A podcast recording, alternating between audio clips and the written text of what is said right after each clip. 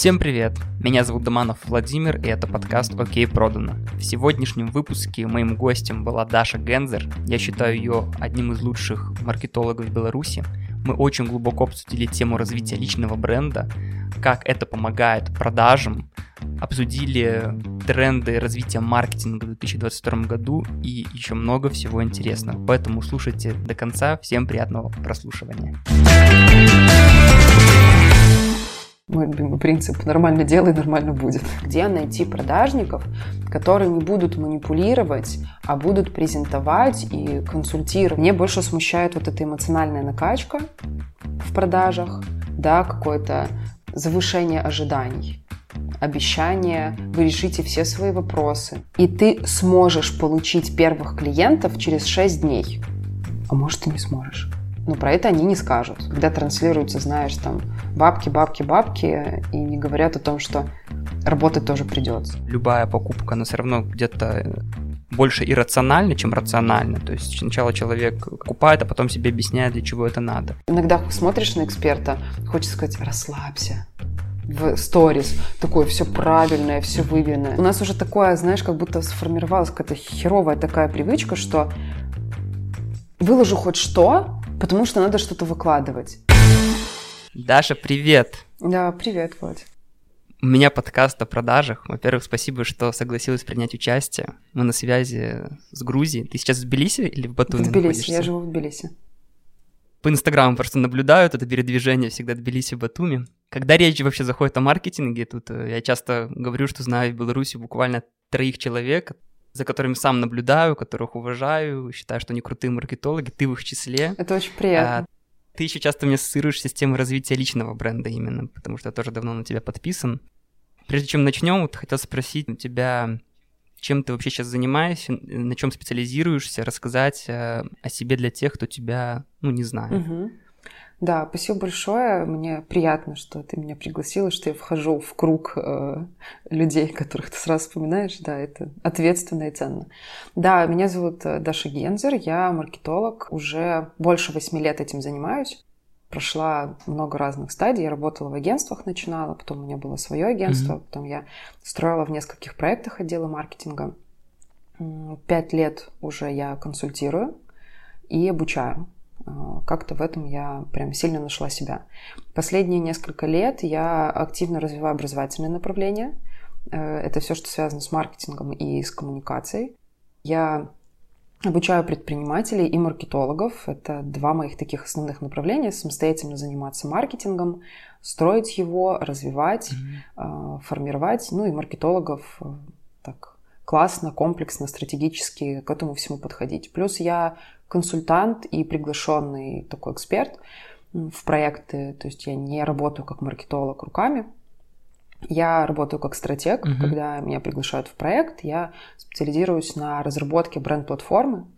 Да, то есть у меня такой подход э, очень, очень глубокий в маркетинге, когда мы не только с трафиком работаем, когда мы разбираемся Мгм. с миссией, с ценностями, с э, там, глубоко работаем с целевой аудиторией, с продуктом, с позиционированием. Это одно, одна из ключевых моих специализаций. Именно работа с бренд-платформой, позиционированием, продуктом. А Вот. И я, да, как приглашенный специалист, прихожу в проекты, выстраиваю стратегию бренд-платформу, там, интегрирую маркетологов, э, часто тех, которые у меня учились, вот, и завершаю цикл вот, э, таким объемом работы. Поэтому да, основное сейчас это консалтинг, проектная работа э, и обучение. Мгм. Сейчас это обучение маркетингу. А, В ближайшее время мы готовим а, обучение по личному бренду фрилансу, потому что все, все сдвинулось в онлайн, это актуально, много классных людей со своей такой сформированной экспертизой.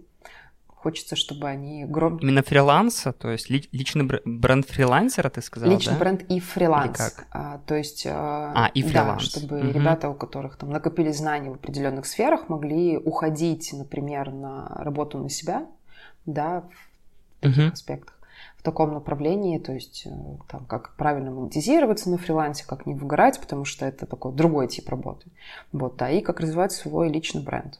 Ну и в этом всем у меня свой такой Мгм. особый подход. Я за экологичность и этичность. Я параллельно много обучаюсь психологии для того, чтобы это интегрировать в маркетинг. Э, я за то, что, ну, за модель вин-вин, когда, ну, все про людей.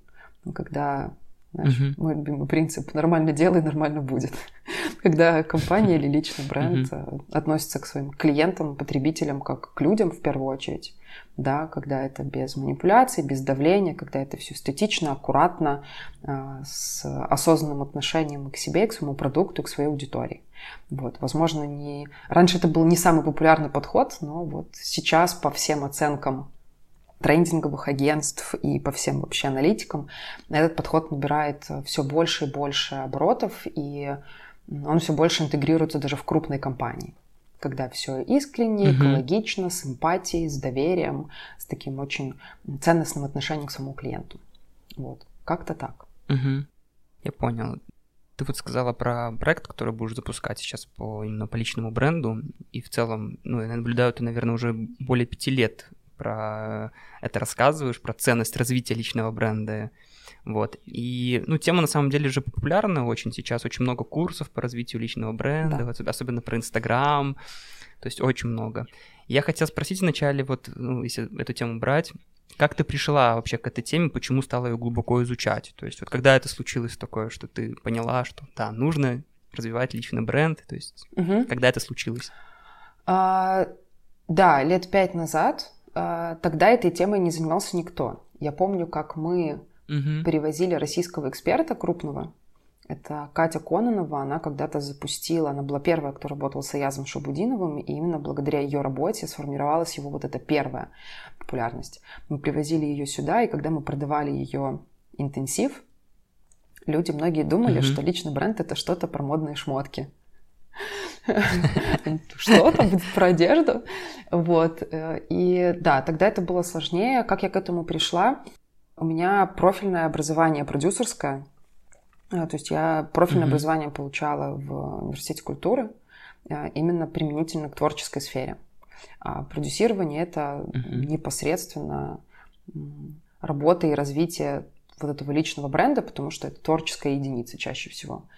И первые люди, с которыми я работала, были люди от творчества, а те, которые начали интересоваться, uh-huh. Начали а, задавать вопросы, слушая, как вот мне можно там продвигаться. Я уже была маркетологом на тот момент, но мне стало интересно, есть ли какие-то отдельные механики, когда это не коммерческий бренд и компания, а непосредственно человек, отдельная единица. Вот, я начала с uh-huh.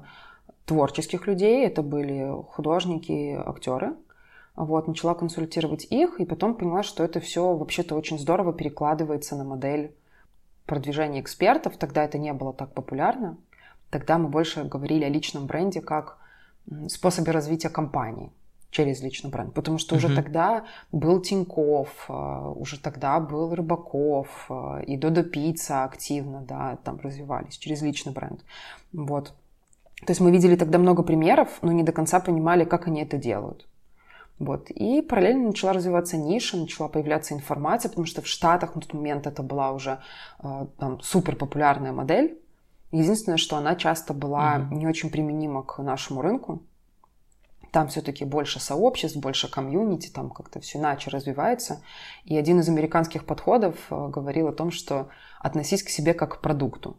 Ну, то есть он такой все-таки был немножко, знаешь, циничный, что ли.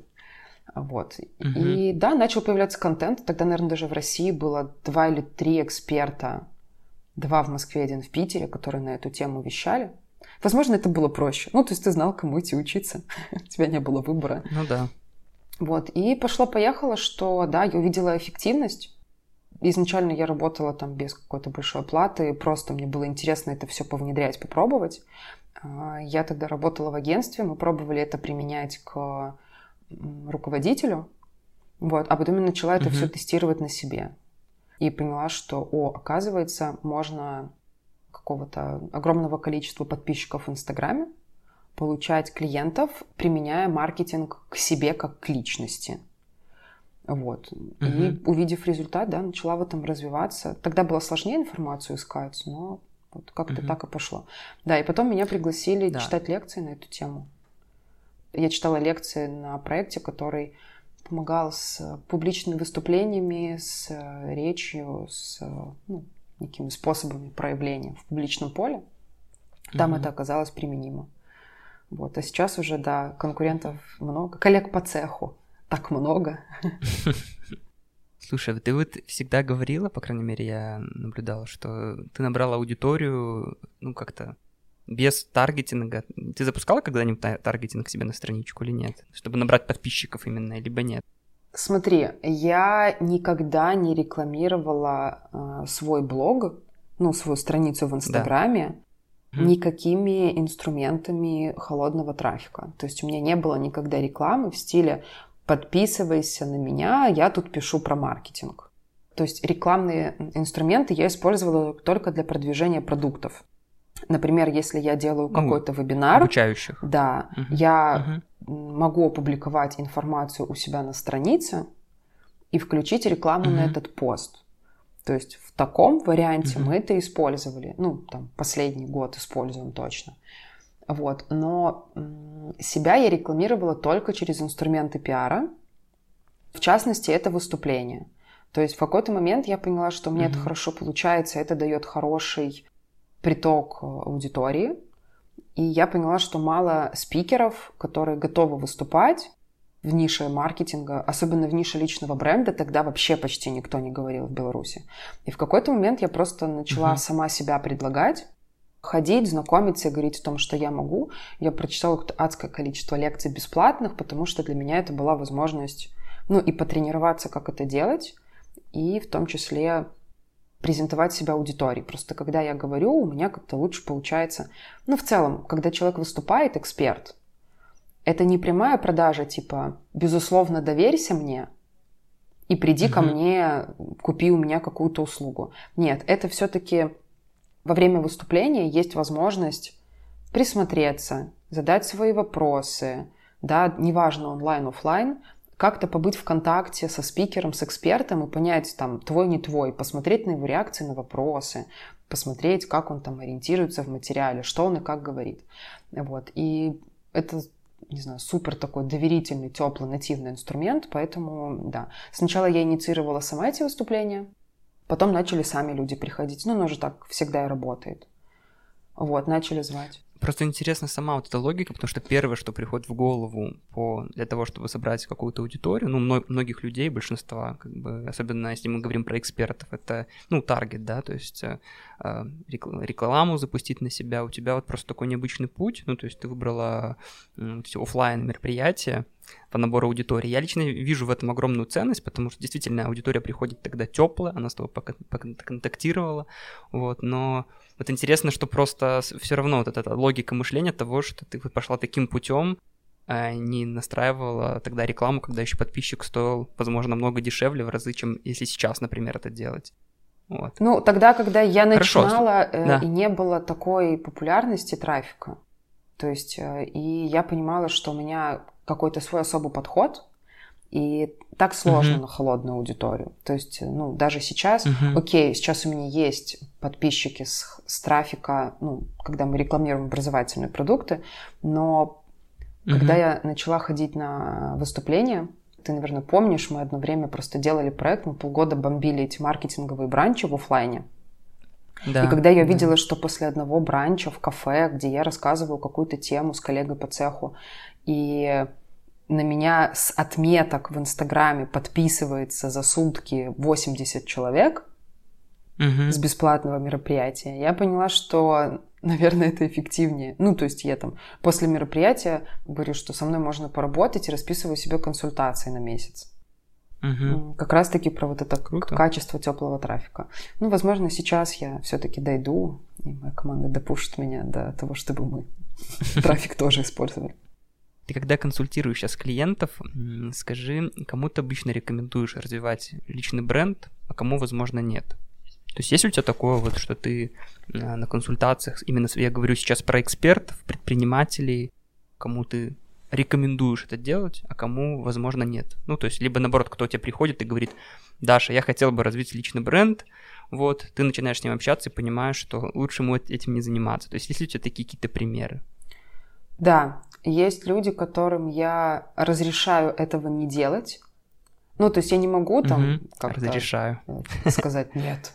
Я всегда, ну, все равно это рекомендации, которые человек либо берет, либо не берет. В первую очередь это связано с психологическими аспектами.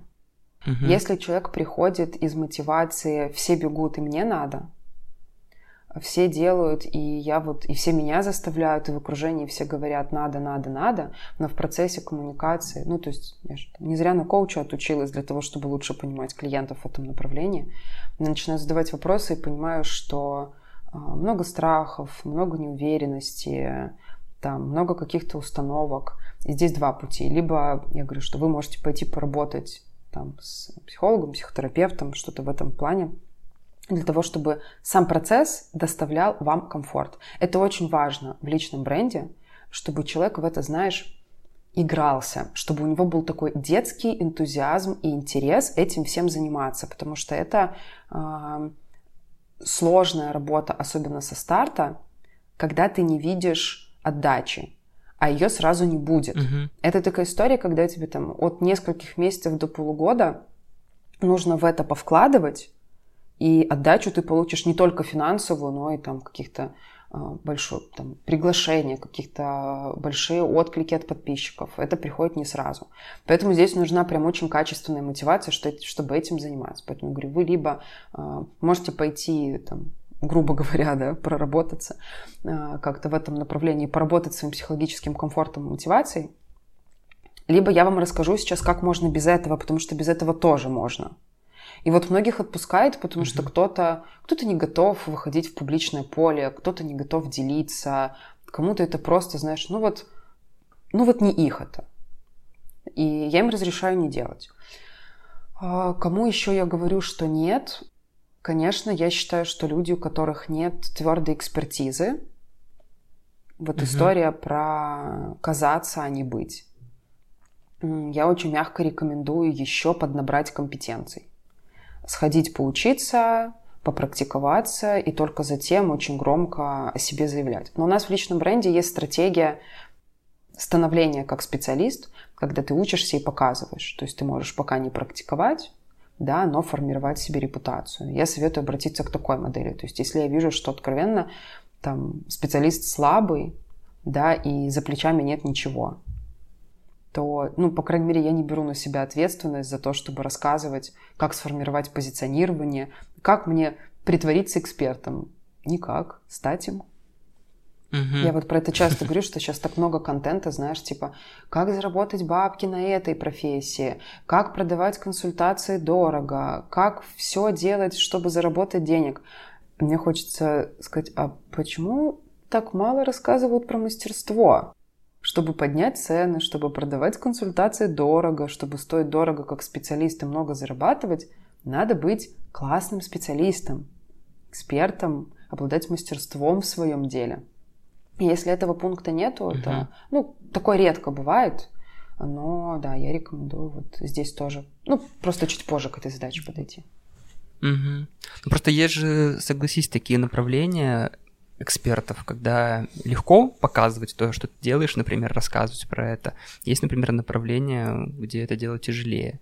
Ну, я сейчас пример приведу, например, если я программист, например, и да, у меня есть э, амбиции ну, расти, развивать свой личный бренд, в том числе, чтобы я стал более узнаваем среди HR, чтобы мне зарплату повысили, вот, но я занимаюсь тем, что пишу код, например, то есть, и вот одно дело, когда ты ну, например, Ян Сташкевич, который рассказывает про креатив и там делать какую-то сумасшедшую штуки в сторис и показывает это. Другое дело, когда ты занимаешься какой-то вот такой работой. Либо меня вот слушают много продавцов, там, менеджеров по продажам, которые пока не строят отделы продаж, но которые занимаются тем, что продают клиентам.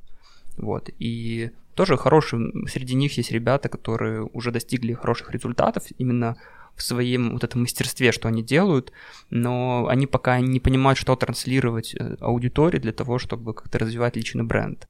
Видишь ли ты в этом проблему, либо действительно каждому человеку, который считает себя экспертом, можно подобрать ну, то, что он может транслировать. Просто важен правильный инструмент подобрать к этому. Как ты думаешь?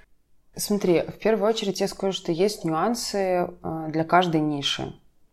Угу. Для кого-то чуть сложнее доказать свою экспертность, или показать результаты своей деятельности, потому что они, например, неосязаемы. Кому-то это чуть проще, но ниша, ну, в нише более там какого-то стереотипного отношения к экспертам. То есть, mm-hmm. наверное, нюансы есть везде, потому что когда мы находим ту конкретную целевую аудиторию, которая нам нужна, здесь уже все для всех плюс-минус одинаково, просто со своими какими-то нюансами. Что касается продавцов, uh-huh. здесь вопрос в том, какая цель задачи, на какую аудиторию продавец работает. А, если он хочет, э, чтобы там его подороже купили в найм другая компания, это одно дело. Когда он хочет работать, а, там, не знаю, выстраивать отделы, либо консультировать, то здесь лучше определиться кого. Потому что, угу. конечно, если я там из сферы услуг и образования подписываюсь на там сейлза и смотрю на кейсы в сфере стройки, не знаю, металлопроката, то, возможно, эти кейсы для mm-hmm. меня нерелевантны, и это не производит на меня впечатления. Поэтому я всегда на старте советую выбирать способ узкого позиционирования, когда там, слушайте, я очень хорош, там, не знаю, в ритейле, в FMCG секторе, ну, в продажах, то есть в какой-то, в нескольких mm-hmm. каких-то нишах, например, там, круто продаю в мягких нишах, да, там, э, услуги, э, психологи, там, хелперы, образование, вот, там, все, что с этим связано. Mm-hmm. И разбираться с тем, что люди хотят в этой сфере.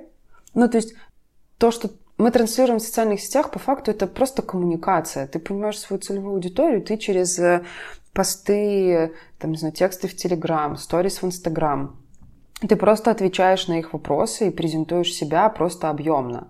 Да, то есть как выбрать позиционирование. Объясните, какой у вас подход, в чем ваша фишка. Вот у меня вчера был эфир прямой, где я говорила про там, этичный подход к продажам. И все выли, угу. все выли в комментариях от того, что где найти продажников, которые не будут манипулировать, а будут презентовать и консультировать, грубо говоря, там клиента. Не хочется портить себе репутацию тем, что там я как эксперт экологично, а потом продажник начинает додавливать и манипулировать. То есть это говорит о том, что у определенной аудитории есть запрос на такие аккуратные, эстетичные продажи, когда это больше, знаешь, там даже на коучинг иногда похоже. Вот у меня в проекте моя партнер, она полностью занимается у нас продажами, она еще коуч. Я наблюдаю иногда, как она mm-hmm. продает. Это по факту коуч-сессия, когда она начинает с вопроса, там, а расскажите, пожалуйста, вообще там ваш запрос, чтобы я помогла вам определить, подходит ли наш продукт.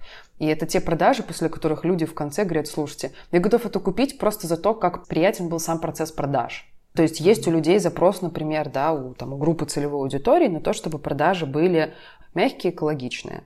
Окей, если специалист готов работать в таком подходе, он просто транслирует и рассказывает, да, показывает, какие ошибки не совершать, э, что является манипуляциями, и отвечает на запрос аудитории экологичность.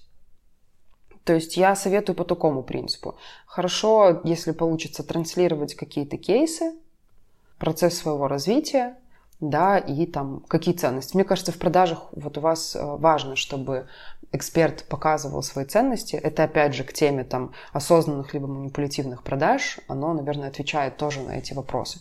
Потому что там малый средний бизнес, например, ищет себе часто партнера в виде эксперта. Он хочет, знаешь, такого «поддержи меня», чтобы мы вместе что-то mm-hmm. делали, потому что он один работает, эксперт чаще всего, либо с небольшой командой, ему надо вот мы вместе. Если вы хотите с крупным бизнесом работать, там скорее надо четко, по делу, э, там не хороший исполнитель. Там вы на другие вопросы отвечаете. Опять же, все про целевую аудиторию. Когда вы поймете, с кем вам комфортно работать, я еще советую это делать, знаешь, как на стыке «я хочу» и «меня хотят». Мне кажется, это оптимально. Потому что если работать mm-hmm. только с теми, кто хочет вас, ну, вы будете выгорать, и вам не очень. Да. да, а если только вот вы хотите конкретных людей, они вас пока не хотят, это типа я причиню тебе счастье, да, нанесу тебе добро, иди сюда, бегать за ними. Поэтому находите эту аудиторию на стыке и задаете себе миллион вопросов и прям прописываете. Какие у них потребности, какие у них возражения, что они хотят, в поиске чего, какие у них есть проблемы, какое решение они хотят, какое есть на рынке. И потом, отвечая на эти все вопросы, делайте контент. Все. Угу. Ты сейчас затронул такую интересную тему, связанную с экологичными продажами и манипулированием, да. Тут хочется просто спросить тогда, а что ты имеешь в виду под манипулированием? Я сейчас пример приведу. Ну, например, вот в инфобизе же много кто, когда продает, говорит, что у нас осталось одно-два места, например, э, успейте занять, там, а по факту, например, может быть много мест. Это манипуляция, то есть она играет на ограничении, то есть э, но я не скажу, что она не работает. Она работает. Многие люди действительно, ну, им важно успеть, они соглашаются. С точки зрения вот твоего подхода, это экологично либо не экологично такое использовать, если это, например, неправда, но ты хочешь причинить клиенту добро, чтобы он записался сейчас, и с ним это может сработать. Угу, я понимаю, о чем ты. Слушай, наверное, я бы манипуляции разделила на менее травмоопасные и более. То есть э, я не вижу ничего плохого в фразе ну, то есть, да, окей, это лайт-манипуляция, такая лайт-версия манипуляция, да, когда да. ты говоришь человеку, что у вас осталось несколько мест. Но смотрим по ситуации. Да. Если ты понимаешь, что человеку объективно нужен продукт, и у него просто сложности с принятием решения, ну, там, не знаю, он прокрастинирует, там, сложно ему решиться. Но по факту он уже вот-вот. И это поможет тебе, там, угу. ускорить процесс принятия решения. It's okay. Но бывают же ситуации, когда, не знаю, ты понимаешь, что человеку продукт не очень нужен, он, например, пришел на каком-то эмоциональном возбуждении после вебинара, и ты начинаешь ему всячески вкидывать э, такие тезисы, которые ускорят принятие решения. Там, только сейчас вот такая цена, вот только два места, там, а вот еще ограничитель, а вот еще ограничитель, вообще не задавая вопросов, а ему реально надо продукт или нет. То есть ты начинаешь давить на эту эмоциональную какую-то составляющую. Мне больше смущает вот эта эмоциональная накачка в продажах, да, какое-то завышение ожиданий, обещание, вы решите все свои вопросы, да, если мы говорим про инфобизнес. Вы заработаете миллиард, вы будете, знаешь, еще вот это обещание хорошей жизни, вы будете путешествовать, жить на лазурном побережье, пить коктейли, все у вас будет прекрасно после того, как вы закончите наш курс. Да, когда, ну, такое откровенное, не знаю, эмоциональная какая-то такая подпитка желаемого, э, которая иногда прям является враньем. Я не люблю, когда используют вот я рассказывала вчера на эфире пример про какую-то школу, которая продает обучение, серти... обучение коучей. Стань коучем, угу. получи международный сертификат за 6 дней. Да, да, я помню. Угу. Вот. И они там используют такой момент, как подмена понятий. И я не знаю, есть ли у этого... Я сейчас приведу пример, объясню, что я имею в виду. Я не знаю, есть ли у этого какое-то название, но, например, угу и ты сможешь получить первых клиентов через 6 дней. А может, ты не сможешь. Но про это они не скажут. Там, и ты сможешь заработать, и ты получишь, там не ты станешь специалистом классным, а ты получишь э, диплом международный коуча. То есть по факту, понимаешь, mm-hmm. про что я, да, что да, что-то заменяется, да. и по факту, если человек потом придет, это знаешь, как вот этот мелкий шрифт в договоре. А потом ты приходишь и говоришь, вы сказали, что ко мне через 6 дней пойдут клиенты. Нет, подождите, мы так не сказали. Мы сказали, что вы сможете через 6 дней, а это очень большая разница. Вот это я считаю очень жестко. Типа э, мы делаем все до момента там, оплаты заключения договора, чтобы потом не... А потом типа нам по барабану, что будет происходить. Потом я вижу больше проблемы в э, завышенных ожиданиях, в подмене понятий, в искажении информации, в давлении на боли.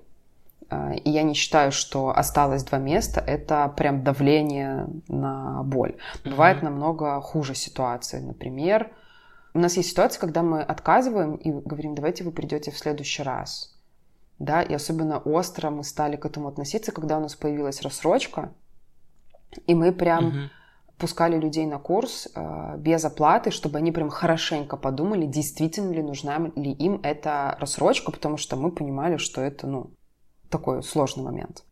И мне очень не нравится, когда давит, знаешь, на какие-то моменты условно там мама в декрете, хочет поменять профессию там, э, испытывает э, некие эмоциональные переживания по этому поводу. И продажник mm-hmm. начинает ей там, а то так и будете сидеть, а то придется, а вы, ну вы же не хотите вернуться на свою работу, которая нелюбимая, на которой были до декрета. Знаешь, такие вот откровенные прям в болевую точку, вот сейчас э, ткну тебе, вот, потому что это, ну, по факту mm-hmm. тоже такие э, удары ниже пояса. Да, она действительно не хочет, но является ли ваш продукт решением этой проблемы полноценно? Вот в чем вопрос. Угу. Ну и обещания хорошей жизни, когда транслируются, знаешь, там бабки, бабки, бабки, и не говорят о том, что работать тоже придется. То есть я скорее вот негативно к каким-то таким вещам отношусь, как к ограничителям. Нет, я сама вчера опубликовала, что ну, это была правда, что у меня на месяц осталось там 4 места. По факту же тоже угу. ограничитель. Да. Ну тут, видишь, такая тонкая грань, поэтому это, про это интересно говорить, потому что у меня есть определение продаж, которое мне очень нравится, что продажа — это эмоциональная упаковка продукта, да, что я очень сильно уверен в том, что любая покупка, она все равно где-то больше иррационально, чем рационально. То есть сначала человек покупает, а потом себе объясняет, для чего это надо. И, например, одно дело, когда ты действительно формируешь у клиента ожидания какие-то завышенные, обещаешь ему то, что ты не можешь гарантировать, это действительно обман, это плохо. Но иногда, например, я своих продавцов так учу, есть клиенты, которые тянут, которые нерешительны, ты сама понимаешь, что для человека большой стресс, там, когда большой выбор стоит, ну, принять решение, то есть это самое много мы энергии на это тратим, и мы можем сказать такое, знаешь, как-то эмоционально, ну, не надавить, а просто сказать, что, знаете, например, Дарья, я уверен, что вам этот продукт будет полезен с своей стороны, то есть я, я говорю про себя, про свои какие-то субъективные ощущения, и вот, например, так говорить я своим продавцам не запрещаю, считаю, что иногда даже это надо, потому что у нас были кейсы, когда действительно вот такое просто рациональная штука, что продавец говорит, что уверен, что ему это надо, исходя из разговора, из какого-то контекста, человек принимает решение, потом благодарен. Не было случаев, когда, ну, предъявляли, а вы говорили, что вы уверены, что мне это надо, а я купил, и я не уверен, то есть такого, наверное, не ты было. Ты еще работаешь с продуктами вот... хорошими, то есть ты же выбираешь компании, с ну, которыми да, работаешь. да, конечно, конечно. А, я понимаю, конечно, о чем ты. Конечно. У меня сейчас на команде на предыдущем потоке одна из э, селзов была девушка, которая проходила мое обучение. Она продажник, угу. да. плюс коуч, и она проходила мое обучение. И да, у нас действительно были ситуации, когда она говорила, слушайте, я сама проходила, и у меня есть результат, и вот у вас типа подобный путь, и я думаю, что вам подойдет, потому что, ну вот смотрите, что сделала я такой способ uh-huh. помощи. Но, возможно, я поэтому никогда не стану большой корпорацией, потому что если там общаюсь с клиентом лично я, он говорит, слушай, я не знаю, надо мне или не надо. Я такая, ну, вот за, вот против, решать тебе. Никогда не склоняю. Может быть, поэтому моя команда не разрешает мне продавать. Но мы Нет, ну стараемся ну... говорить, ну видишь, угу. у нас там такой, у нас процесс обучения, и у нас курс сложный, где нужно прям делать. И мы все-таки боимся вот этой mm-hmm. ситуации, когда мы их эмоционально поднакачаем, они придут и такие, а, то есть надо было не только за курс заплатить, чтобы результат был, да? И мы говорим mm-hmm. очень много об ответственности. То есть мы можем там порекомендовать, я могу сказать, слушайте, да, по вашей ситуации, то, что вы мне говорите как эксперт, я понимаю, что курс вам подходит. Если вы готовы, да, mm-hmm. давайте с нами. Да, то есть вот так, так я могу сказать, наверное, да. У меня у многих клиентов стереотипы, ну вообще же слово продажа, оно подкрыто, покрыто вообще всеми возможными стереотипами. Много твоих не добросовестных коллег по цеху испортили репутацию mm-hmm. этому слову. И я вообще играю в такую детскую игру со своими клиентами, учениками, где я им слово продавать заменяю на презентовать в личном бренде особенно. Mm-hmm. Их чуть-чуть попускает, потому что когда мы говорим про продажи, у них там, знаешь, лезут наружу все установки, Э, вообще, ну, достаточно сложно им это делать, а вот я должен то, а как правильно. Поэтому я говорю, хорошо, давайте мы будем говорить, презентовать, предлагать что-нибудь такое, и получается чуть лучше. Угу. Да, не, на самом деле мне близко все, что ты говоришь. Для меня, ну, правда, я просто немножко другие термины использую. Для меня именно в продажах очень как-то важны термины, потому что я считаю, что э, все, что делает продавец, это составляет просто слова в предложении с нужной интонацией, как бы из этого получается, ну, результат какой-то определенный. Вот, поэтому презентовать, наверное, нет, и вот консультировать. Я наоборот говорю, что надо продавать, типа, а не консультировать, потому что консультация для меня это как, знаешь, э, ну, я такую аналогию провожу в обучении, как работает колл-центр, когда он просто отвечает на вопросы. Ну, ты спрашиваешь, типа, он отвечает на вопросы, но он как-то сам не ведет сделку. Все-таки вот когда речь про коучинг, все-таки коучинг это другое же. Это вопросами ты управляешь разговором, то есть помогаешь человеку как бы разобраться. То, что человеку можно говорить, ну и нужно говорить про какие-то минусы, либо говорить честно, там, например, в чем он видит, что у него может что-то не получиться, либо почему ему продукт не подойти, это очень круто работает. Это, это действительно, если ты еще это искренне говоришь, а не просто написал себе на листик, что как речевку какую-то используешь в каждом разговоре, это, наоборот, помогает действительно продавать. И тут для меня важная как бы вещь, чтобы, ну, как-то продажа — это движение с одной точки в другую точку, чтобы были какие-то контрольные точки получения ответа. Те клиенты, которые, например, ты сама понимаешь, которые не умеют отказывать тебе, ну, там, игнорят и так далее. Мы даже у таких клиентов сами просим, есть такая даже книга, там, сначала скажи «нет» э, переговорам, очень классно, и по, там, по продажам. И там есть такое, что мы говорим, Дарья, если вам не подходит э, обучение, просто скажите нам об этом, и мы тогда перестанем вам там писать, звонить, вот. То есть просить клиента сказать, нет, это тоже типа good. И мы такое внедряем и используем, этому я обучаю. Хотя некоторых собственников и руководителей режет, когда я прихожу в компанию, и скрипты, ну, некоторым вшивают эту фразу, что ну, что решение в любом случае за вами, что какое бы ни было решение ваше, там, да, либо нет, дайте, пожалуйста, обратную связь, для нас это важно, мы, по крайней мере, будем мере понимать, что нам стоит улучшить, там, да, либо какой другой продукт мы можем предложить. Вот такие как бы штуки. Слушай, да, я согласна с тобой про ведение, управление, и я всегда говорю про необходимость call to action в конце, и я говорю о том, что, слушайте, uh-huh. да, цитата из ВКонтакте, но фраза на уровне цитаты из ВКонтакте, если вы хотите, чтобы вас услышали, надо о себе говорить, а если вы хотите, чтобы у вас uh-huh. купили, вам нужно продавать. То есть, да, в конце диалога обязательно uh-huh. там и в сторис я говорю, вы спрашиваете, почему у вас не покупают, а вы здесь где-то разве продаете? Угу. Да, я согласна, что нужно продавать, нужно вести, нужно говорить, а, управлять там диалогом, стадии, все это супер.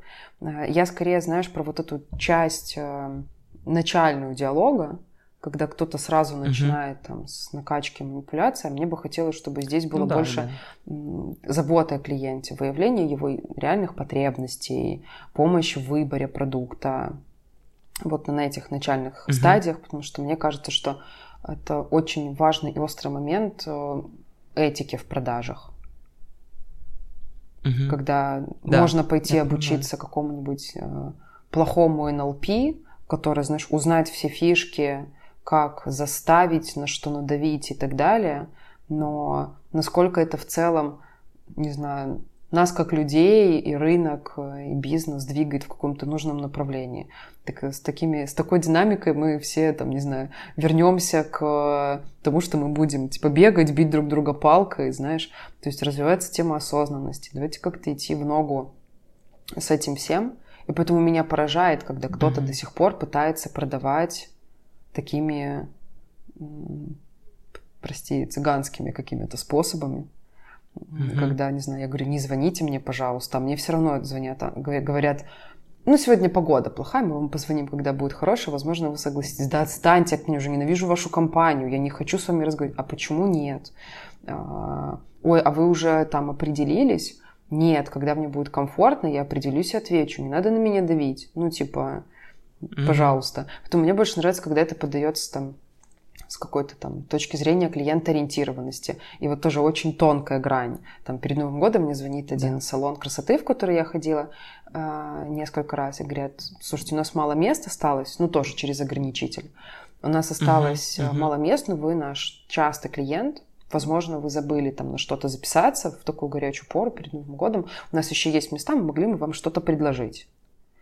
Там. И плюс еще под... Звучит как забота, подарок. это классно. Кстати. Да, это ну. очень классно. Я такая, блин, слушайте, спасибо большое. Угу. Я там, благо, уже на все записалась, но это очень приятно, потому что если бы нет, там я замоталась в работе, это было бы очень кстати.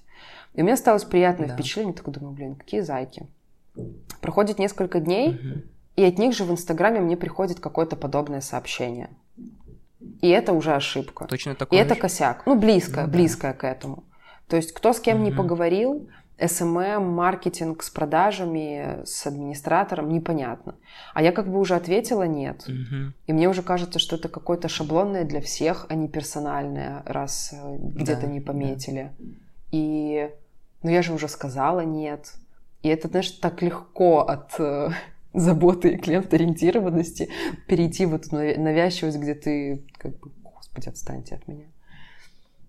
Угу шаг все-таки назад сделать uh-huh. еще ну, по поводу личного бренда. А, вот, а, э, все-таки из чего состоит развитие личного бренда? Вот меня интересует здесь, с чего начать, потому что самое тяжелое это начало, как ты правильно сказала, и э, сразу, когда человек там принимает решение развивать, вот с чего ты бы рекомендовала все-таки человеку начать, чтобы вот очень быстро не выгореть все-таки, а угу. сохранить дистанцию и достичь каких-то желаемых показателей, целей. Смотри, что касается этапов, э, я работаю, то есть я свела модель к таким шагам, как фундамент, упаковка, угу. продвижение и дальше уже продажи, монетизация, там, команда образования. Но угу. там, чем больше я углубляюсь в психологию, чем больше работаю с клиентами и вижу, что часто дело вообще не в какой-то там маркетинговой составляющей, так появился подготовительный этап в развитии личного бренда. И это такая работа либо со специалистом, либо с собой, когда ты очень честно отвечаешь себе на вопросы. Кто я и как долго я планирую развиваться в этом направлении? Зачем мне это все и зачем я людям с этим всем? Какие у меня есть mm-hmm. установки? Это очень важно. Подготовиться на начальном этапе, помоделировать ситуации. Вот мои публичные выступления, вот ко мне приходят подписчики, вот меня начинают звать, приглашать. То есть начинается набор какой-то известности в медийном поле. Что со мной происходит? Mm-hmm. Мне хочется сбежать и скрыться, либо мне с этим окей. Там, боюсь публично выступать, там, боюсь больших денег. Э, я советую начать с того, чтобы там разобраться с объективной оценкой реальности и себя в этой реальности, кто я, действительно ли я эксперт, готов ли я, какая у меня мотивация, что я могу там дать людям, какая у меня миссия.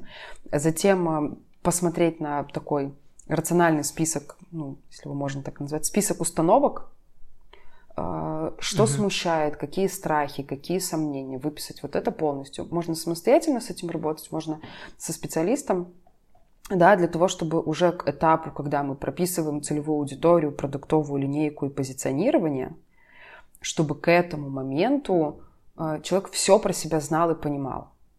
Да, то есть если мы затронем э, хайповое, недавно вышедшее интервью Блино, Блиновской mm-hmm. и Собчак. Блиновская. Э, чему стоит поучиться у Блиновской в этом интервью?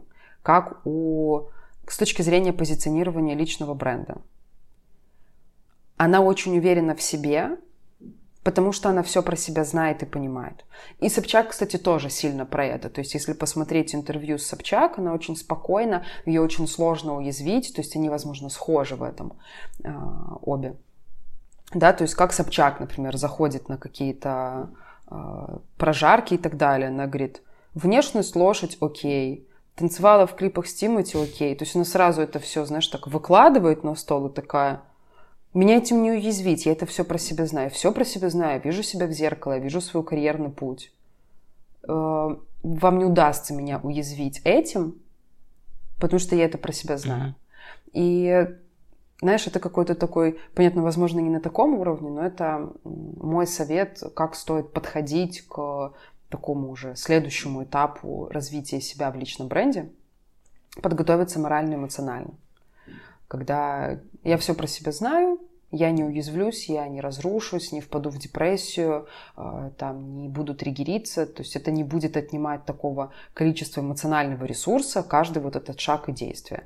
знаешь, из вот этой позиции как бы это, не знаю, зашкварно не звучало, из позиции изобилия. Ну, когда тебе есть чем поделиться, у тебя много энергии, в тебе много ресурса, и тебе классно в этом, тебе хочется. У меня есть много таких клиентов, которые бизнес сделали, а там личный бренд, ну, то есть все знают их бизнес, но никто не знает их. И все у них хорошо, mm и финансово, Просто они искренне доходят до момента, когда, слушайте, ну мне есть чем поделиться, мне бы очень хотелось, я очень чувствую потребность. И это круто mm-hmm. заходить с такой мотивацией в личный бренд, потому что мотивация должна быть не только материальная, но и еще и там приближенная к самореализации. Да, у меня есть там очень мудрая взрослая приятельница, она в э, теме э, терапии и HR, она психотерапевт, коуч, HR, mm-hmm. и очень мудрая женщина, и когда-то мы с ней заговорили на тему предназначения, я говорю, слушай, ну там, ты же от науки человек, а давай обсудим, вот, а что ты считаешь вот на тему предназначения? Все так про это говорят. Uh-huh. Она говорит, для меня предназначение – это та сфера деятельности, в которой человек чувствует полноту своей самореализации. И мне кажется, не дать, не взять. То есть мне бы хотелось, чтобы там на первых подготовительных этапах личного бренда человек честно себе ответил – я бегу туда, потому что все бегут, и потому что там бабки, и потому что я хочу что-то урвать, либо угу. я не могу этим не заниматься, мне очень нравится этот процесс, мне так классно в нем, поэтому я хочу личный бренд, чтобы еще больше людей узнали о том, что вот есть я, потому что я могу им что-то дать. Ну, то есть это много таких, знаешь, философско-психологических вопросов. И следующий важный момент, я бы на подготовительном этапе посоветовала поанализировать тренды, тенденции рынка. Условно, mm-hmm. знаешь, если сейчас человек хочет выйти с бухгалтерскими услугами, у меня есть опасения, потому что это одна из сфер, которая попадает под массовую автоматизацию. Ну да. То есть как можно отстроиться? при этом, знаешь... Как можно отстроиться? Угу. То есть малый да. бизнес перейдет, скорее всего, на автоматизированные решения окей, давайте тогда работать в другом направлении. И это важно, знаешь, чтобы не получилось, что через год-два э, выйдет какой-нибудь сервис или стартап, который заменит этого человека. И куда вообще ниша движется. Я говорила представителям сферы туризма еще много лет назад. Э, ты же знаешь, есть бизнес-школа Сколково. Да, конечно. У них есть на сайте, он, они его давно сделали, но он до сих пор актуален. У них есть на сайте атлас профессий. Там где-то внизу, mm-hmm. в футере он прикреплен. И это большое исследование на тему того, какие профессии умрут, какие появятся в какой временной период. И вот про сферу туризма mm-hmm. Сколково еще много лет назад в этом атласе профессий сказали, что э, профессию туроператора заменит профессия сценарист авторских туров. Угу.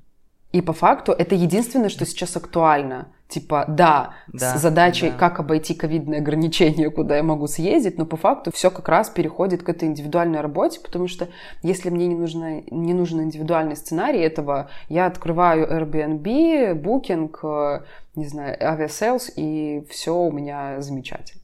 Вот, поэтому насколько ваша профессия актуальна и ваша ниша, ваша сфера, какие есть тренды, тенденции, куда вы будете идти, чтобы вас что-то мотивировало там вот в будущем. Через год, через два, через три, куда вы хотите идти, во что вы хотите, чтобы это все вылилось. И подготовиться морально, эмоционально э, к тому, чтобы этим всем заниматься. Потому что дальше уже... На самом деле дальше часто дело техники. Да, да. Ну, я по поводу бухгалтера хотел сказать, когда ты эту тему затронула. У меня сейчас просто очень много видео из ТикТока таргетируются бухгалтеров. У нас сейчас в Беларуси произошли изменения да, там, по поводу налогов, все, все же знают. Да, и мне кажется, что они сейчас на диком каком-то хайпе находятся. Я действительно даже на ту подписался, на бухгалтершу в ТикТоке. Она кратко дает какие-то интересные лайфхаки, там, бухгалтерии, там, ну, какие-то бытовые даже вопросы, там, сколько условно там можно физлицу на карточку переводить, чтобы налоговая не докопалась до тебя. Ну, условно, такие даже вопросы.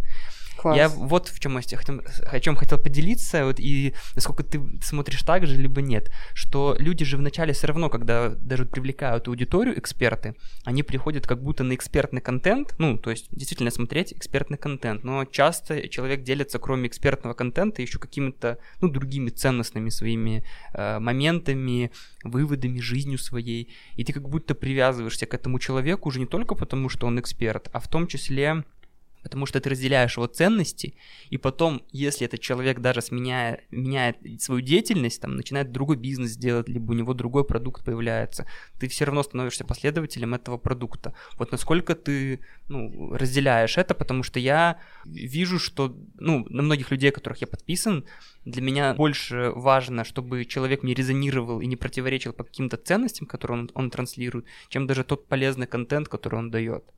Угу. Слушай, есть разные способы входа в коммуникацию и в продуктовую воронку. Действительно, иногда люди приходят угу. на что-то экспертное, и угу. там уже дальше проникаются к человеку как личности. Наверное, это встречается чаще всего, и я полностью согласна, что да, я прихожу, потому что мне нужен, не знаю, маркетолог там или продажник, я прихожу на контент, начинаю смотреть и постепенно раскрывается человек передо мной как личность, и он мне становится комфортен и интересен, и я хочу с ним работать. Но бывает наоборот. Бывает, когда сначала цепляет личность, ты потом переходишь, и причем иногда абсолютно как-то субъективно такой там прикольный, посмотрю. И потом ты начинаешь уже вникать в экспертный контент, который публикует человек. А, у меня были истории, когда люди просто случайно попадали на вебинары, ну, типа так, от балды.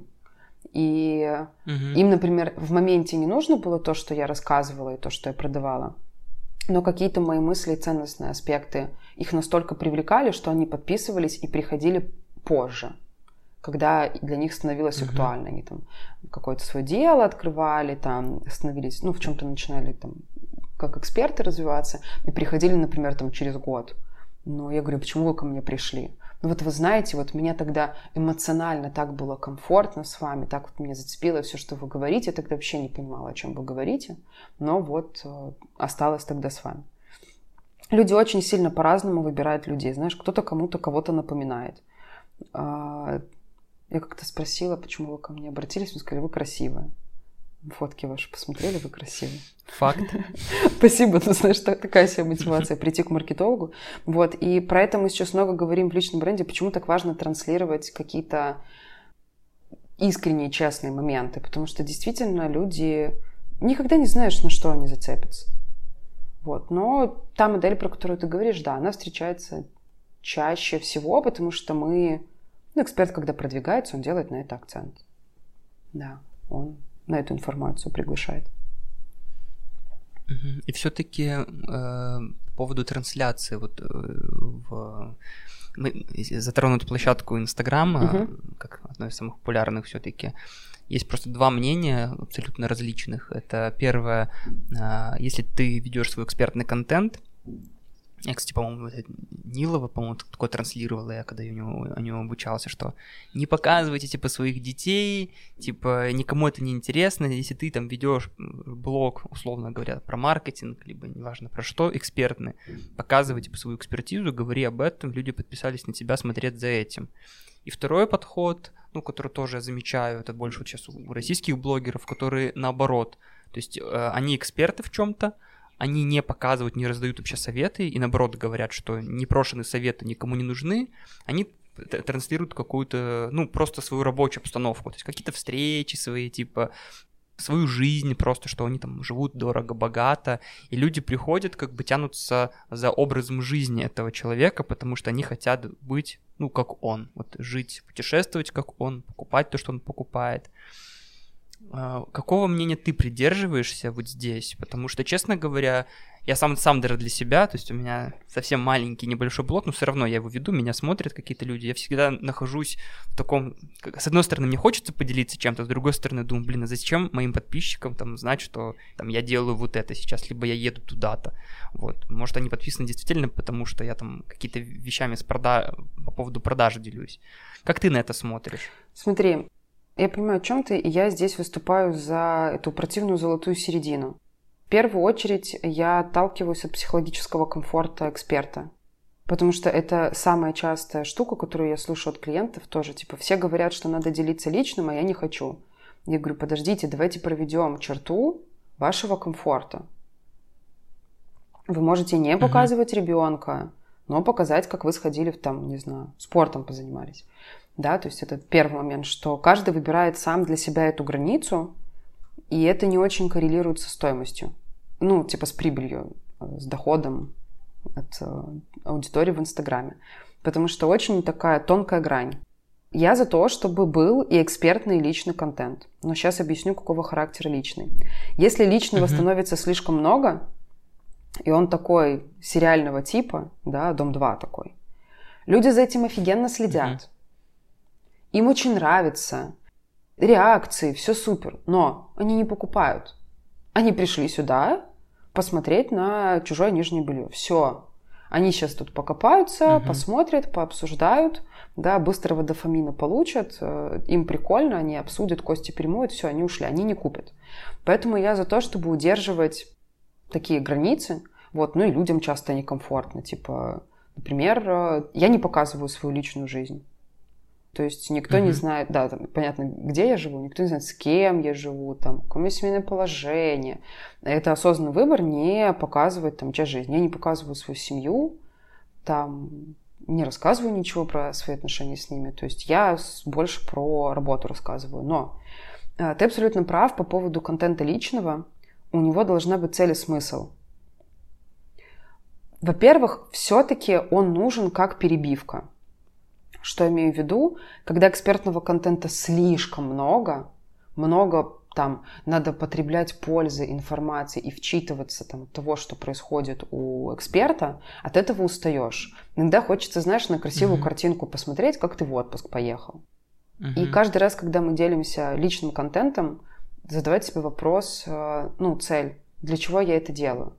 Э, личным контентом нужно делиться для того, чтобы показать какие-то аспекты своей личности свои ценности, там, не знаю, свой mm-hmm. стиль жизни. Например, если человек занимается триатлоном, но он вообще в другой сфере mm-hmm. работает. Я за то, чтобы он показывал, что он занимается триатлоном, потому что как это его характеризует, что это нам о нем говорит, что он дисциплинированный, у него все в порядке с силой воли, да, у него там, он много занимается спортом, значит, у него там все в порядке с нервной системой, гормональной, да, он свеж, бодр, активен, ответственен и так далее. Да, то есть это дает какие-то косвенные такие отсылки. Если человек показывает свою семью, и что он проводит с ней время, там, со своими детьми, там, со своим партнером, э, то, о, класс, у него семейные ценности, это тоже, например, про определенную ответственность. То есть я, когда мужчина показывает, что у него есть ребенок, там, дети, что-нибудь такое, это дает нам такой, знаешь, подсознательный такой посыл о том, что у него все в порядке с ответственностью. Там угу. у него есть э, жена, ребенок, он несет за них ответственность, все класс. Когда мы показываем, что мы занимаемся спортом, куда-то ходим, отдыхаем, например, когда мы отдыхаем и показываем этот контент, это говорит нашим подписчикам о том, что, ты знаешь, это такой между строк смотрите, я не только работаю, я отдыхаю. Это позволяет мне соблюдать work-life balance, быть в хорошем состоянии, со свежими мозгами и не упахиваться. Ну, то есть я в адеквате, посмотрите. Mm-hmm. Вот, знаешь, поэтому я говорю, каждый раз нужно как-то задавать себе эти вопросы, ну, типа, а в чем смысл, нужно ли это? Не пытаюсь ли я сейчас просто отрефлексировать через сторис что-то, что я могу пойти выписать в тетрадку, или рассказать э, психотерапевту, потому что я часто это вижу, угу. как люди там, вот, я недоволен этой ситуацией, а у меня то, а у меня это. Я вот за то, чтобы все-таки чуть меньше делиться чем-то негативным и деструктивным. Я за то, чтобы социальные сети эксперта, они были либо нейтральны, либо вдохновляли, мотивировали, без истерики, типа, да, ты сможешь. Но все-таки, знаешь, чтобы я заходила и у меня был какой-то в плюс энергия от того, что я вижу этот контент. Uh-huh. Иногда нам хочется просто понять, что человек живой, поэтому посмотреть на его жизнь. Не 35 сториз, как э, он с женой своей поругался, а там просто посмотреть, что там. Вот он пишет, там, у меня плохое настроение, уехал в лес гулять. Слушайте, вот хожу, думаю, отдыхаю. класс, он тоже живой, с ним случилась какая-то жизнь, но после этого нельзя давать себе право 35 сторис в подробностях рассказывать, почему поругался с женой и снимать это белье. Это понятно, да. Да. Ну, вопрос интересный, потому что я иногда, я люблю, как, ну, постить мемы какие-то, юмор с ТикТока. То есть бывает такое, что я нахожу какие-то с ТикТока прикольные там видео, адаптирую их под тему продаж, то есть все-таки я придерживаюсь вот этой экспертной линейки, Класс. да, но мне нравится э, придерживаться такого юмора, потому что, с одной стороны, человек э, замечает, ну, какой-то интересный стереотип, стереотип обыгранный, с другой стороны, развлекается, может даже что-то и полезное для себя увидит. Но я каждый раз, когда нахожу и думаю, блин, вот сейчас запущу, кла... мне нравится такой контент, только думаю, блин, но у меня же мои потенциальные клиенты не всем так такое, может быть, нравится, да, и я только начинаю сомневаться, может не постить такое, может для себя просто сохранить, вот, и Слушай, ну, если, такие муки. если это вписывается в твой стиль коммуникации, в твой тон of voice, например, э, да, будет странно, если ты с клиентами со всеми на вы, супер формальной коммуникации, такой весь, знаешь, типа джентльмен mm-hmm. и питерский гусар, а тут ты начинаешь э, матом э, как-то очень жестко mm-hmm. что-то делать в Инстаграме. Конечно, тогда рассинхрон. Но, например, у тебя и так friendly коммуникация достаточно с людьми, mm-hmm. и с клиентами, подозреваю, тоже.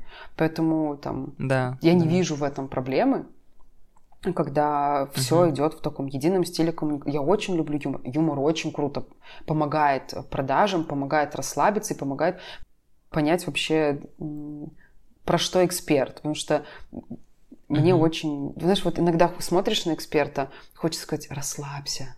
В сторис такое все правильное, все mm-hmm. выверенное. Блин, у меня есть линейка сценарная линия в сторис, mm-hmm. когда мы стебемся про то, что когда мы устали работать, или устали от ответственности, mm-hmm. мы стебемся про эскорты вебкам-модели. Ну, то есть это юмор, который очень сильно заходит, mm-hmm. да, то есть э, да. и мемы про то, что такая красивая работаешь, как будто некрасивая, вот, то есть мы часто обстебываем, и супер круто это заходит, потому что у меня женская аудитория, у меня аудитория там 30 плюс, э, основной костяк, вот, и им тоже смешно, что там все пашем, а могли бы не пахать. Мы там на эту тему пошутим. Uh-huh. То есть есть какие-то шутки, связанные со мной, которые я форсирую, ну, там, напоминаю и даю это право на юмор. Юмор разряжает, он а, сближает, поэтому я вообще не вижу в мемах ничего плохого, даже если это какой-то черный юмор прям. Класс. Угу. Фильтр. Да, главное, что есть такое слово классно конкурентность, чтобы у тебя был этот э, контент вот, конкурентен тебе, чтобы он был в тему. Это я, я согласен. Будет фильтровать занудных что... душнил, которые да, к тебе не да. придут. Отписка. Согласен. Вы не, согласен. вы не моя ЦА. До свидания. Да, это нормально. Потому что нет хуже всего, вот, честно говоря, когда тренд только начал зарождаться, вот, наверное, когда, ну, года два, наверное, назад, когда каждый, наверное, предприниматель, бизнесмен попробовал себя в роли вот как бы инстаграм-ведущего, и много, многие из них забили на это там после трех-четырех месяцев. Тогда вот я смотрел в сторис, просто такое, знаешь, рука-лицо, когда человек себя снимает, видно, что ему супер некомфортно, что, ну, это не он вообще, то есть в жизни совсем другой человек, но как будто, знаешь, вот надо, типа, надо, и я так транслирую, и, конечно, ну, благо такие люди в большинстве своем, они либо меняют все-таки форму контента, то есть они переходят, например, в, в текстовые сообщения в Фейсбуке, вот таких большинство ушло туда, им удобнее писать, чем что-то говорить и вещать там в сторис либо же ну, не ведут контент, потому что это было просто на волне такого хайпа, они решили просто попробовать. Да, тут прав, главное вот. не переборщить. Тут совсем главное не переборщить. Да. С мемами, да. с юмором, с большим количеством личного, с большим количеством экспертного. Да. Тут важно вот, чтобы всего было понемногу, и тогда, мне кажется, это для эксперта uh-huh. какая-то оптимальная модель. И по эмоциям, да, то есть uh-huh. смотрите, чтобы не было слишком много злости, слишком много истеричной радости, там э, слишком много какого-то, ну, то есть баланс и негатива, и позитива, и чтобы вы mm-hmm. не одну и ту же эмоцию постоянно транслировали. Например, знаешь, там, э, выхожу в сторис только когда агрессирую и хочу поделиться... Э, вас матом ругаются? Да, можно. Да, выхожу, Это выхожу в сторис, говори, как выхожу есть. в сторис, чтобы рассказать, как какая-то компания пидорасы там ужасные, да, и все, и больше не выхожу, потому что вот как будто бы только там слить какой-то негатив. Но я тоже такая, когда листаю, думаю, «М, почему ты не идешь к своему психотерапевту? Зачем мне это знать? Почему я должна, типа, быть вот этим унитазом, куда ты сливаешь свои негативные эмоции? Ну и при этом бесят люди, которые, знаешь, типа, только там раз в неделю появляются, чтобы какую-то искрометную радость какую-то свою показать. Да, Давайте, да. ну вот, типа, видишь, это история про баланс, и, возможно, тем, кто слушает, сейчас все-таки сложно там понять и определиться, но самый главный момент, который я советую, это просто расслабиться и найти у себя... а, Вот я даже советую иногда отписаться, ну, скрыть сторис всех в ленте, побыть в тишине и в вакууме, чтобы нащупать, а что хочется сказать.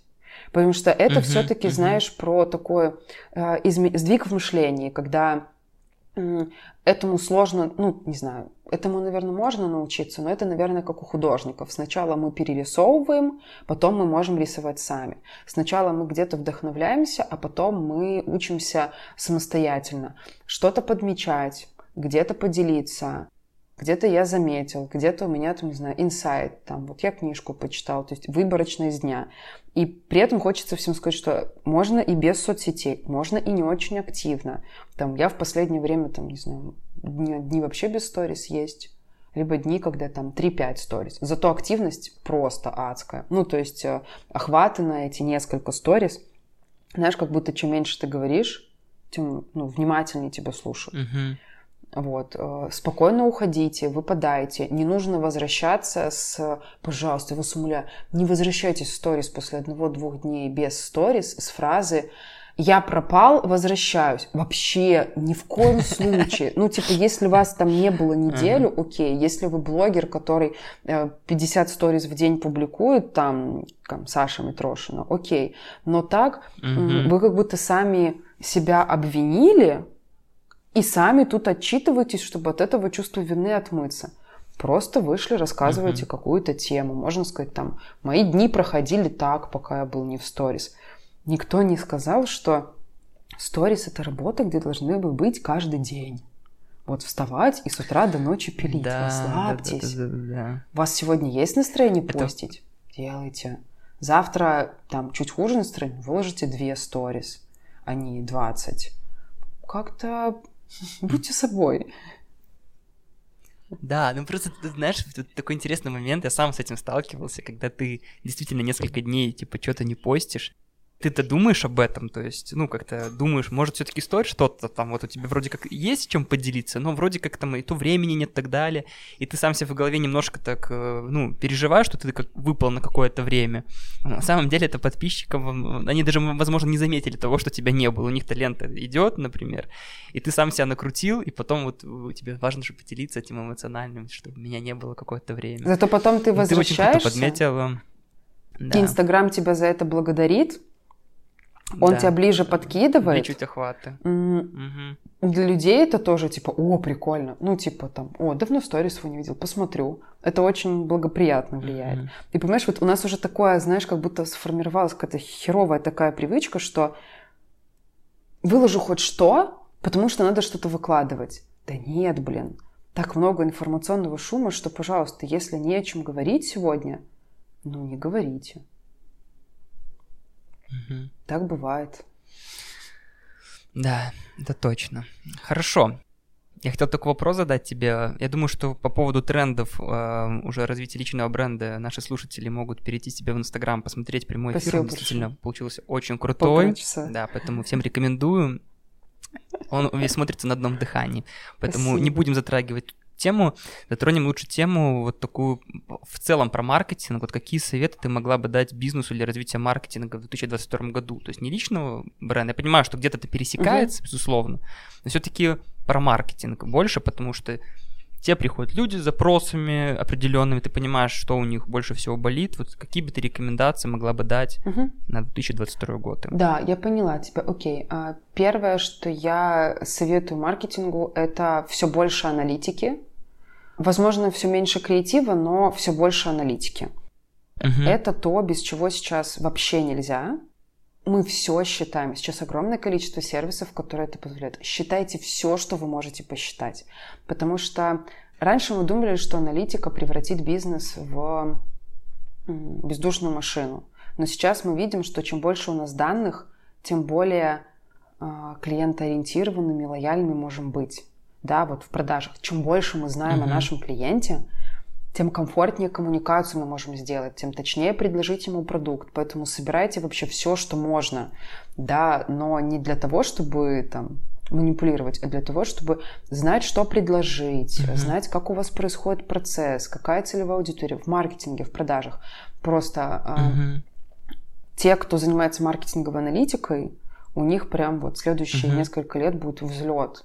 Э, я даже анализировала там рынок труда, что вот возвращается очень высокая востребованность на этих узких специалистов, кто может этим всем заниматься. А, следующий момент – это прям уже, наверное, реальная необходимость наличия бренд-платформы.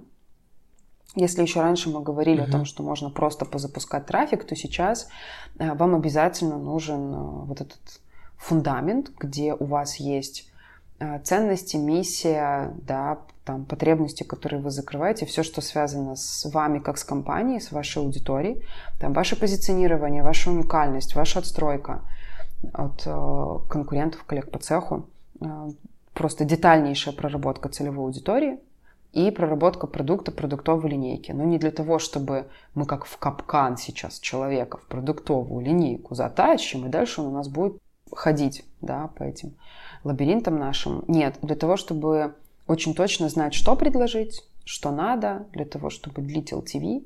Да, сейчас особая востребованность и особый тренд на работу с постоянными клиентами. То есть все больше и больше в маркетинге да. уделяется этому внимание, потому что все поняли, что лиды становятся все дороже, реклама все дороже, а это же так выгодно работать годами с одними и теми же клиентами, генерируя для них новые продукты, а, круто оказывая им услуги. Вот, и из этого вытекает тоже такая тенденция сейчас на рынке, как э, доверие по всем аспектам. Доверие в коммуникации, доверие, эмпатия, искренность, честность, открытость э, во всем. В сборе информации. То есть мы больше не обманываем клиента, чтобы он подписался на нашу рассылку или получить, там, скачай, получи. Мы теперь честно говорим о том, что э, эти контакты нам нужны для того, чтобы да, там, угу. если нет, вы там при первом же сообщении сможете отписаться. На угу. сбор информации, на маркетинг, на продажи, на любую коммуникацию. То есть коммуникация становится более френдли, более такой, все менее формальной, все менее канцелярской. Да, то есть я вот приводила вчера на эфире пример. Мне очень нравится, как работает служба поддержки Яндекса. Яндекс Такси именно. Я до конца не знаю. Это бот угу. с такими прописанными человеческими скриптами или что это? Потому что мне есть чем сравнить. Например, есть такие международные сервисы, там типа Bolt, Volt, да. да, вот э, такие сервисы, где э, у меня там была переписка, когда у меня деньги списали, но продукт там не полностью привезли. И вот эти отписки, когда, знаешь, типа просто, возможно, это живой человек, который просто из нужных формулировок выбирает те, которые надо мне отправить. Ну, это uh-huh. ад. Вообще ужасный ад. Так нельзя в 2022 году. Маркетинг не должен так работать, поэтому присмотритесь к тому, чтобы в вашем бизнесе, особенно если он там средний и больше, чтобы в вашем бизнесе появилась позиция э, менеджера по сервису, человека, который занимается частью клиентоориентированности сервиса, это работа с постоянными вашими клиентами, с э, возвратом утерянных и помощь продажам, да, для того, чтобы uh-huh. коммуникация была теплая. И присмотритесь к всяческим способам отдела контроля качества. Когда вы собираете, вы настолько доверительно коммуницируете с вашей аудиторией, что вы честно у них постоянно спрашиваете. То есть такое смежно с трендом на формирование комьюнити. А постоянные клиенты это все mm-hmm. больше комьюнити, которое вокруг вас, когда вы честно спрашиваете, что бы вы еще хотели, что вам не нравится, да, и вы благодаря им развиваетесь. Да, формируйте из клиентов э, комьюнити, сообщества, знакомьте их друг с другом, да, дел... становитесь брендом, площадкой, вокруг которого собираются люди с едиными ценностями. Вот. А так все остальное стандартно, там, омниканальность, digital, TikTok, соцсети, видеоконтент, mm-hmm. там есть определенные тенденции по инклюзивному маркетингу, по социальной какой-то активности, снова, mm-hmm. потому что там политических ситуаций всяких много, то есть как будто бы от брендов, по мнению американских э, специалистов, от брендов будут все больше требовать ярко выраженной позиции какой-то своей. Mm-hmm. Типа, ну, я думаю, что это больше применительно к Штатам, э, чем к СНГ. Вот, э, типа обозначь свою позицию. Бренд больше не может быть лоялен ни социально, ни политически, mm-hmm. ни экономически. Типа обозначься. Вот. Ну, это все к тому, что бренд коммерческий все больше приближается по динамике к личному. То есть это все больше какой-то очень понятный персонаж, очень понятный образ, mm-hmm. который ты считываешь как человека с определенными характеристиками. То есть я бы сказала, что коммерческому, коммерческим брендам, да, компаниям присмотритесь к личным брендам, подсматривайте у них. Они уже знают, как быть открытыми, mm-hmm. честными, искренними. Mm-hmm. Вносите это все больше к себе, становитесь ближе к людям. Супер. Спасибо тебе большое. Мне кажется, этот блог был очень такой концентрированно полезным. Будем завершать. В завершении небольшой блиц. Модная рубрика. Попробуем ее тоже. Э, короткий вопрос. Можешь отвечать коротко, но не обязательно. Инстаграм или ТикТок? Инстаграм. Хорошо. Таргет или покупка рекламы у блогеров? Блогеры. Блогеры. Это, кстати... Игриман или Филипп Кот? А, да-да-да, поясни По тогда, поводу тогда. Э, блогеров. Вот сейчас, кстати, если говорить про прогноз, какие инструменты будут более эффективны, Рек... uh ну, реклама, трафик э, становится все дороже, особенно в некоторых нишах. И все больше говорят о том, что лидеры мнений и блогеры станут прям обязательным пунктом уже в стратегии. То есть, если до этого бренды могли использовать, могли не использовать, то вот в ближайший год-два это прям станет обязательной статьей расхода. Да, это я говорю mm-hmm. еще для личных брендов, э, для того, чтобы вы могли развивайте свои блоги, пожалуйста, ну, становитесь публичными экспертами и личными брендами, потому что это вам в ближайшие годы даст еще дополнительную монетизацию как лидера мнений, э, как публичного человека. Yeah, yeah. Вот, поэтому да, это такой нативный инструмент, и по прогнозам там рынок блогеров вырастет там до 20% рост прогнозируют на следующий год по, угу. по Европе, по Северной Америке.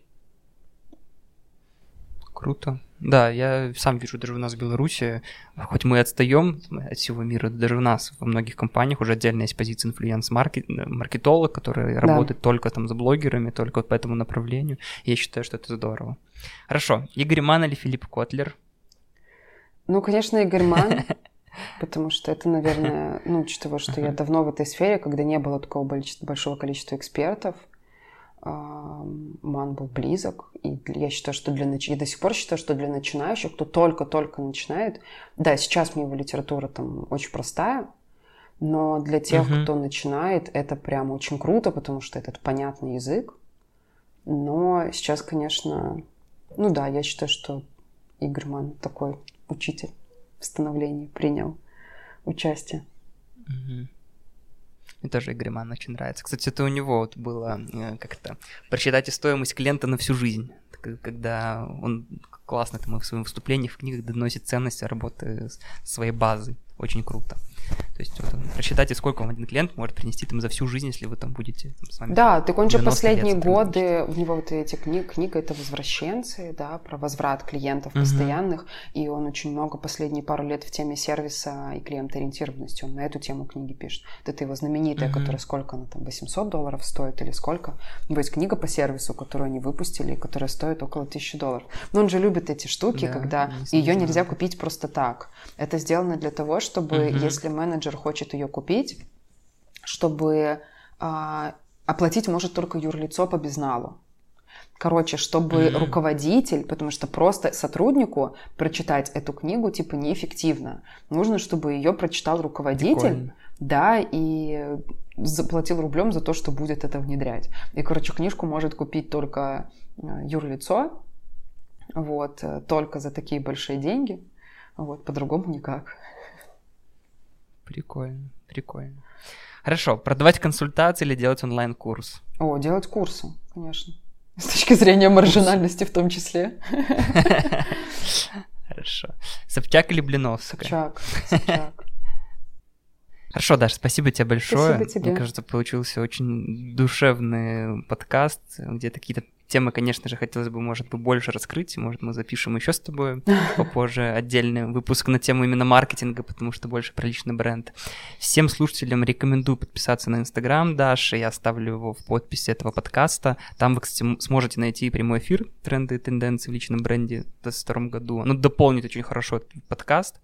А, мой инстаграм тоже будет в подписи, подписывайтесь на меня, мои тиктоки посмотрите. вот. Э, Даша, спасибо тебе большое. Да, спасибо тебе Буду... большое. Да, можно посмотреть эфир. Я сегодня говорила да? про бренд-платформу много, если кто-то первый раз это слышал. Там есть чуть ранее большой эфир еще и на эту тему. Можете посмотреть. У меня там угу. писали, что по одному эфиру можно сформировать бренд-платформу, там все понятно. И у меня будет в начале февраля я не знаю, когда будет подкаст. 5-12 февраля у меня будет интенсив по личному бренду на два дня. Вот, я буду рада вам. Вот, можно в Инстаграме у меня посмотреть, написать. Вот, я с удовольствием отвечу. Вот, спасибо большое. Мне очень понравилось так глубоко поговорить. Поэтому спасибо за вопросы, что они были не шаблонные. Тебе спасибо, Даша. Пока-пока. Пока. -пока. Пока.